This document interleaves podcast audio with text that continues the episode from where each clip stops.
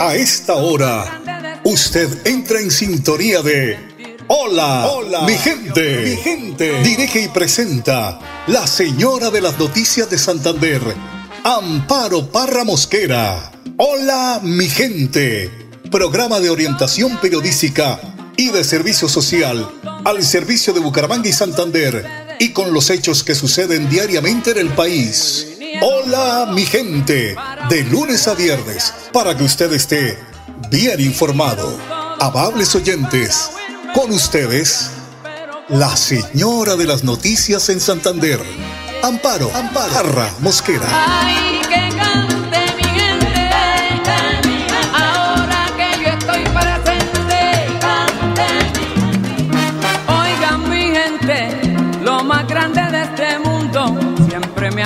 Oyentes, hola mi gente, tengan ustedes el mejor de los días. Les cuento que hoy es miércoles 23 de agosto. Hoy se conmemora en Colombia el Día Nacional contra la Violencia y la Discriminación motivada por la orientación sexual e identidad de género. Esto fue declarado el 23 de agosto de 1993 en memoria de León Zabaleta, el primer líder gay asesinado en Colombia. Este acontecimiento para la población LGBTQ marca la continuidad en la lucha de los derechos en Colombia. Señoras, no se les olvide, no se ganen una multa. Este es el pico y placa para hoy. Particulares y motos, 9 y 0. Taxis también 9 y 0. Don Arnulfo Fotero, como siempre, en la edición y musicalización de este su programa Hola mi gente. Les contamos también el estado del tiempo para hoy miércoles 23 de agosto en Bucaramanga. Según el ideal, la temperatura máxima para hoy es de 27 grados centígrados. Vamos a tener una mínima de 19. Y a esta hora tenemos cielos nubosos y una temperatura eh, ambiente de 22 grados centígrados. Hoy también es el Día Internacional para el recuerdo del comercio de esclavos y su abolición. Esta es la razón de haber elegido este día. En particular, se debe a la sublevación de los esclavos eh, que tuvo eh, lugar en Santo Domingo, hoy día conocido como Haití, en el año 1791, donde no solo lograron la independencia de esa parte de la isla, sino además fueron además el génesis para la abolición del comercio transatlántico de esclavos. 8 de la mañana, em, ya tenemos las 8 de la mañana, tres minutos. Hoy el padre Luis Asano en su prédica se refiere al inicio de nuestra vida y cómo administrarla. Escuchemos. Mateo 19, 30 y luego 20 del 1 al 16. El, viñedo de tu vida. Contratar. Desde el inicio de tu vida Jesús quiere recordarte que labures por tu viña, que es tu vida. Vamos, generar, producir, activar, motivar. Deja de estar a la espera de que otros hagan las cosas por vos y para vos. Esta vida la están administrando y cuando se termine tu vida tendrás junto a vos todos los frutos. Lo que producís, eso tendrás. Hay veces que me decís que tenés una vida amargada y capaz que estás produciendo amarguras en lo que te rodean. ¿Querés paz en tu vida? Me decís, bueno, trabaja por la paz que eh, busca no tan solo vos, sino lo que está a tu alrededor y labura por eso. ¿Querés que te acompañen en tu vejez, tus hijos y en la muerte? Entonces demostrarle a tus hijos cómo vos acompañás a tus papás. Se te está yendo la vida con el esperar de otros, de que otros te resuelvan las cosas. Se te va pasando la vida y vos seguís esperando el mensajito de WhatsApp de que alguien te resuelva todos tus problemas. Y así no es. Deja de lado la espera y empieza a moverte por vos y hacer las cosas por vos. No estés esperando que otros te las hagan. Pero parece, nadie nos ha contratado. Capaz que ha pasado mucho tiempo y no le encontraste este rumbo a tu vida y capaz que hoy tenés otra visión de tu propia vida. Mira, yo a mis 18 años abrí mis ojos y empecé a entender que mi vida iba para otro lado. Pero después a mis 33 años me volví a dar otro golpe y comprendí que por ser cura no era más que vos y que estaba viviendo en una burbuja que yo mismo me había creado y no sabe lo golpe, lo golpe duro que ha sido. Y hoy también me doy cuenta que debo dar otro giro en mi vida, porque no soy eso lo que muchas veces dicen que soy y hasta me lo hacen creer algunos. Fíjate en tu vida quién sos vos hoy y cuál es hoy tu motivación a vivir y hacia dónde te estás apuntalando con tu vida. Por último, dar lo mismo. ¿Cuántas veces nos metemos de jueces y encima jueces amargados? Andamos controlando la vida de los demás. Mira, me acuerdo cuando estaba en el seminario. Tenía un compañero que era controlador de todos, menos de él, ¿no? Un día dije, ¿cómo me cuesta levantarme temprano y bajar a la capilla para hacer la oración de la mañana? Y él me dijo al toque, sí, vi eso. Esta semana tres veces no bajaste y la semana anterior has bajado dos veces nada más. ¡Opa! Dije, ¿vos no, no intentaste en hacerte policía más que cura? Mira, hay gente que tiene alma de policía y le encanta controlar todo, pero menos su vida. Así que no caigas en ello. Anímate a aprovechar el tiempo para ver tu vida y no la vida de otros. Aprovecha el tiempo y jugate y haz las cosas por vos y para vos. Deja de estar esperando que otros te las hagan. Que Dios te bendiga en el nombre del Padre, Hijo y Espíritu Santo y hasta el cielo no paramos. Florida Blanca progresa y lo estamos logrando. Logro número 171, mejoramiento integral a escenarios deportivos. Apostándole al deporte y al desarrollo integral, el gobierno del alcalde Miguel Moreno transformó y recuperó la cancha de la Castellana, beneficiando a cerca de 4.000 personas, un escenario que sumaba más de 18 años sin mantenimiento. Muchas gracias por pensar en la comunidad, por invertir los recursos. Porque con deporte, el progreso en la ciudad es imparable.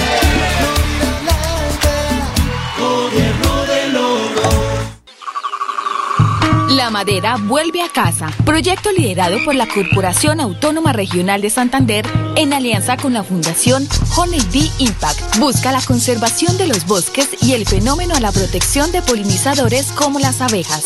Así estamos dándole uso más apropiado a la madera incautada para convertirla en equipos o colmenas de apicultura y meliponicultura. Más cerca, más cerca, mejor Si eres un microempresario asociado a Financiera como Ultrasan y quieres ser uno de los ganadores del Premio Emprendedor, esta es tu oportunidad. Postularse es fácil. Acércate a la oficina más cercana y pregunta cómo puedes ser un ganador de Premio Emprendedor o a través de la página web www.financieracomultrasan.com.co. Financiera como Ultrasan te quiere y te valora. Sujeto políticas de la entidad, vigilada super solidaria, inscrita a Focacop.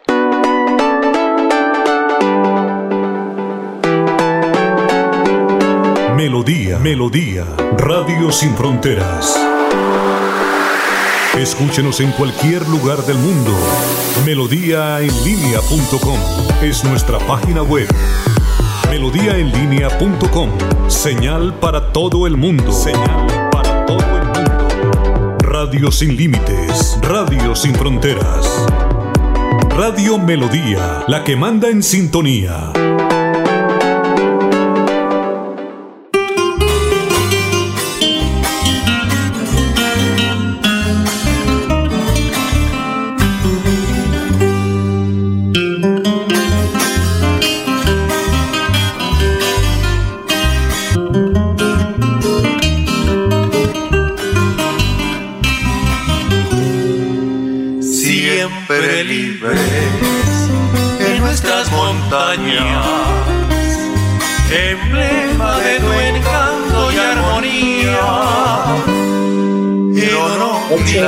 Mañana, 9 minutos, 8, 9, esto es Hola mi gente.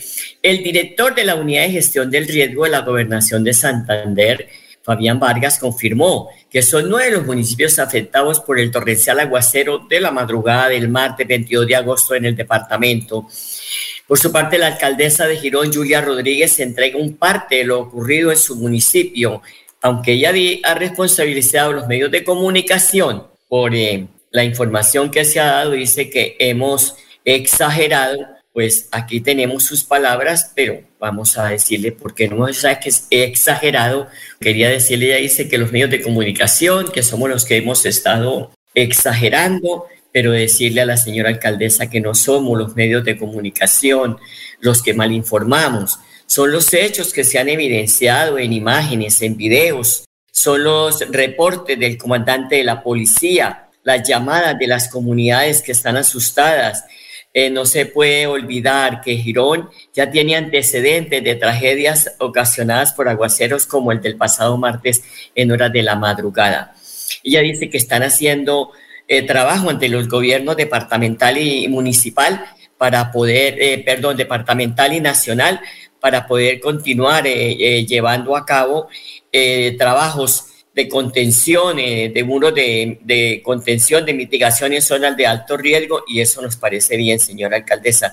Pero la realidad es otra, porque eh, no somos los medios de comunicación los que malinformamos, sino o desinformamos, sino eh, toda la, la, la, la, información que se ha tenido por parte del director de gestión del riesgo de la gobernación de Santander, comandante de la Policía Metropolitana y también las comunidades pues que se asustan ante esos hechos ya, como decimos, de esos antecedentes que ha tenido la ciudad de, eh, del municipio de Girón. Son las 8 de la mañana, 11 minutos. La Policía Nacional logró el rescate de dos niños en aguas del río de Oro que cayeron accidentalmente en medio de las fuertes lluvias del lunes 22 de agosto. La subintendente Lisset Peña entregó detalles de lo que fue el trabajo que puso a salvo a estos dos menores.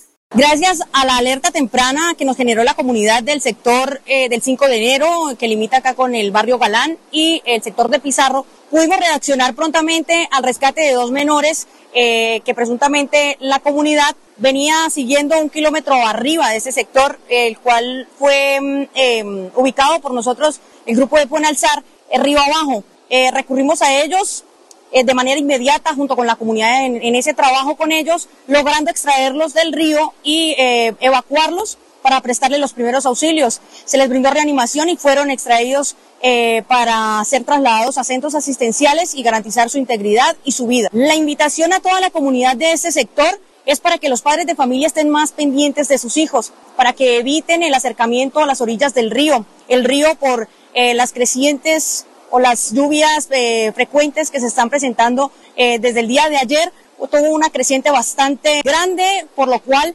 eh, se hace un llamado y una alerta. Estamos en este sitio, en esa emergencia y se ha hecho o se ha recalcado bastante el hecho de, de, eso, de que los menores estén lejos de las orillas del río y tener muy pendiente todas estas, todas estas situaciones de emergencia para que eh, estemos atentos. Seguimos con las botas puestas todos los días, siete días a la semana, 24 horas para ustedes. Son las 8 de la mañana, 13 minutos. Ya tenemos a la doctora Julia Rodríguez, que es la, la alcaldesa del municipio de Girón. Hemos tenido algunas dificultades en algunas zonas, otras no tantos, porque también es como la prueba de, todas las obras de mitigación que se han hecho en el municipio de Girón. La tragedia no, no es tan grande como los medios hoy lo están transmitiendo. Hoy estamos como administración muy atentos del comportamiento de los ríos. Sabemos que el municipio hoy está eh, expuesto o pasan fuentes hídricas y que de pronto puede ser que nos afecten algunas zonas, pero también es mantener la, eh, la tranquilidad porque estamos protegiendo el municipio de Girón. Llevamos más de ocho años en ese proceso, faltan más obras de mitigación. Hoy comprobamos la necesidad de seguir trabajando y gestionando con el gobierno nacional y principalmente con la unidad de gestión de riesgo. Entonces, mantengamos la calma, estemos alerta. Inicialmente la fuente de información es la alcaldía municipal. Estamos acá a través de la Secretaría de Gestión de Seguridad y Gestión del Riesgo, la Secretaría de Infraestructura, la Secretaría de Vivienda y en cabeza de Julia eh, daremos la información respectiva. Entonces, calma absoluta, son la naturaleza naturaleza, no solamente en la parte urbana tuvimos inconvenientes, sino también en las zonas de las veredas. Estamos ya haciendo las intervenciones con la maquinaria respectiva por los derrumbes que tuvimos en algunas de las vías, ya hemos podido dar movilidad y estamos acá atendiendo eh, y también invitando tanto el nivel nacional como el gobierno departamental para que también nos ayuden a superar de pronto eh, estas dificultades que tenemos y seguiremos llegando pues también a los barrios para tratar de decirles acá estamos, aquí estamos presentes y estamos dando el acompañamiento que es la obligación y el deber ser de nosotros los gobernantes. Bueno, lo cierto es que la Unidad de Gestión del Riesgo de la Gobernación de Santander confirmó que en Girón unas 100 familias resultaron damnificadas. Son las 8 de la mañana, 15 minutos. Vamos a una pausa y ya volvemos. Florida Blanca progresa y lo estamos logrando. Logro número 176, mejoramiento integral a escenarios deportivos. La gestión del gobierno de Florida Blanca hizo posible la reactivación del deporte en el barrio Molinos Bajos, luego de las obras de mejoramiento integral que realizó en las dos canchas múltiples del sector dando paso a espacios seguros y agradables. Es un arreglo que estamos necesitando por años, por décadas realmente. Porque con deporte, el progreso en la ciudad es imparable.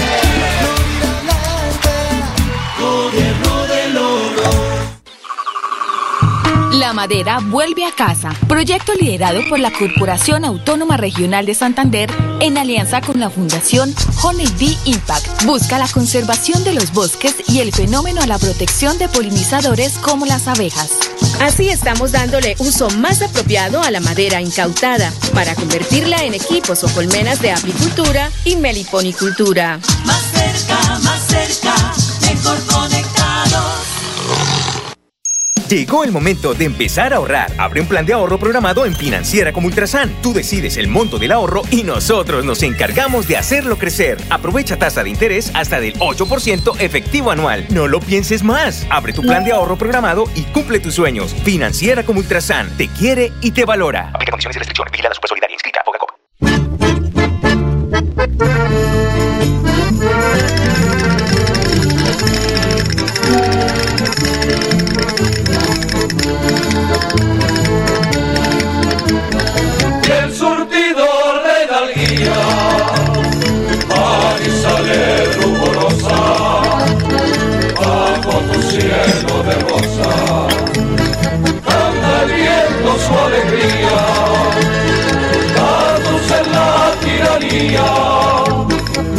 8 de la mañana, 17 minutos. Esto es Hola mi gente. Mejor no lo puedo recibir, don Enrique Guarín, con su eh, Manizales del Alma. Muy buenos días, Enrique. Muy buenos días, Amparo. Sí, uy, me madrugó a recordarme a Manizales. Sí, señor. Bueno, Famosas Enrique. Tres, sí, tres EPS del país, Sanitasura y Compensar, en una carta enviada al presidente Petro, le alertaron sobre la amenaza de dejar de atender por lo menos a unos 13 millones de afiliados porque los recursos no alcanzarían para los últimos tres eh, meses de este año. Pues el ministro Jaramillo ayer desmintió esta alerta y la calificó como una tormenta en un vaso de agua y aseguró con molestia que no se puede hablar de crisis en donde no la hay.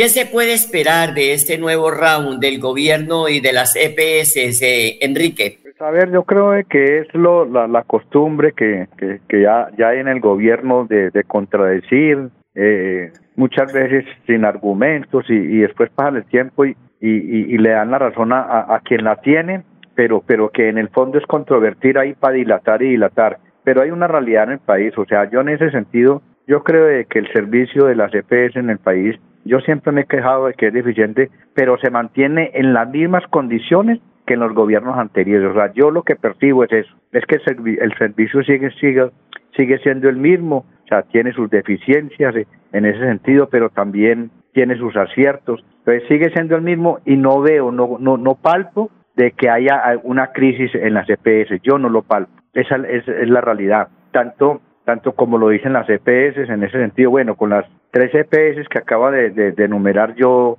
pues poco, tengo contacto con ellos, tengo con la EP, con la nueva EPS y con Salud Total y otras, pero con esas EPS no. Pero yo lo que percibo es que el servicio sigue siendo lo mismo con deficiencias, la gente entutelando y todo eso, pero es muy similar a, la- a los gobiernos anteriores. Son las 8 de la mañana, 20 minutos. Conversamos con don Enrique Guarín, habitual colaborador de Hola Mi Gente. Bueno, vámonos a lo local, porque el exalcalde de Bucaramanga, Fernando Vargas Mendoza, se puso el overol para acompañar la candidatura de la, a la alcaldía de Luis Roberto Ordóñez. Vargas Mendoza, pues uno como ve en las imágenes que envían, en los audios, en los videos, pues es recibido en los barrios como todo un personaje muy querido. Eh, yo diría que eh, la pregunta va enfocada en que si Vargas está vigente luego de tantos años de haber sido alcalde de Bucaramanga y todavía pues arrastra esas masas que pueden beneficiar la candidatura de este de Luis Roberto Ordóñez. Pues eh, yo creo que en los barrios populares, o sea, no hay que desconocer de que eh, el ingeniero cuando alcalde los visitó, les hizo obras en ese sentido y dejó una buena imagen. Y normalmente en los barrios pues se dejan llevar en ese sentido eh, y, y, lo está aprovechando ahí para fortalecer la, la candidatura de, de Roberto Ordóñez en ese sentido. Y me imagino que Bucaramanga va a hacer lo mismo mirando a ver cómo ayuda a las candidaturas que él está respaldando, lo mismo que en pie de cuesta.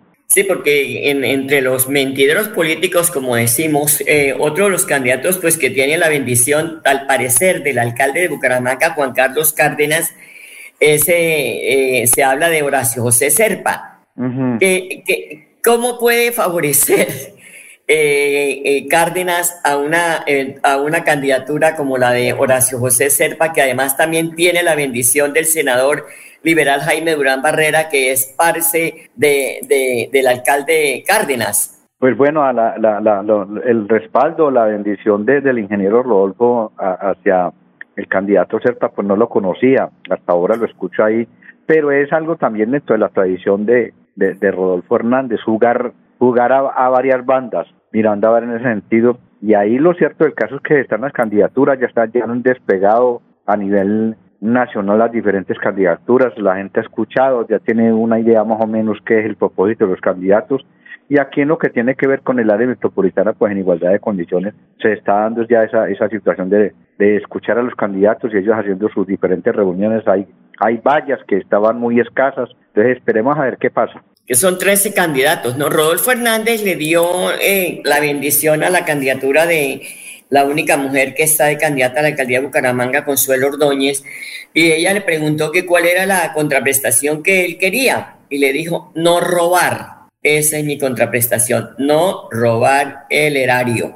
Entonces, ahí está otra bendición que también, pues como sea, el ingeniero tiene su gente, ¿no? Sí, no, y, y esa ha sido la, la, el eslogan, el, digamos, ahí del ingeniero Rodolfo, no robar, es así de, así de escueto, pero la realidad es que decir eso, no robar y aplicarlo y ahí hacer coherente, pues hay mucho, hay, hay, hay mucho que, que, decir sobre eso. Entonces esperemos a ver qué, qué sucede y ojalá que, que, que, que en las diferentes candidaturas que hay en el área metropolitana, pues toda la comunidad tenga la, oportunidad de, de, escuchar los diferentes criterios de cada candidato. Sí, lo importante es escuchar las propuestas, si son viables o no.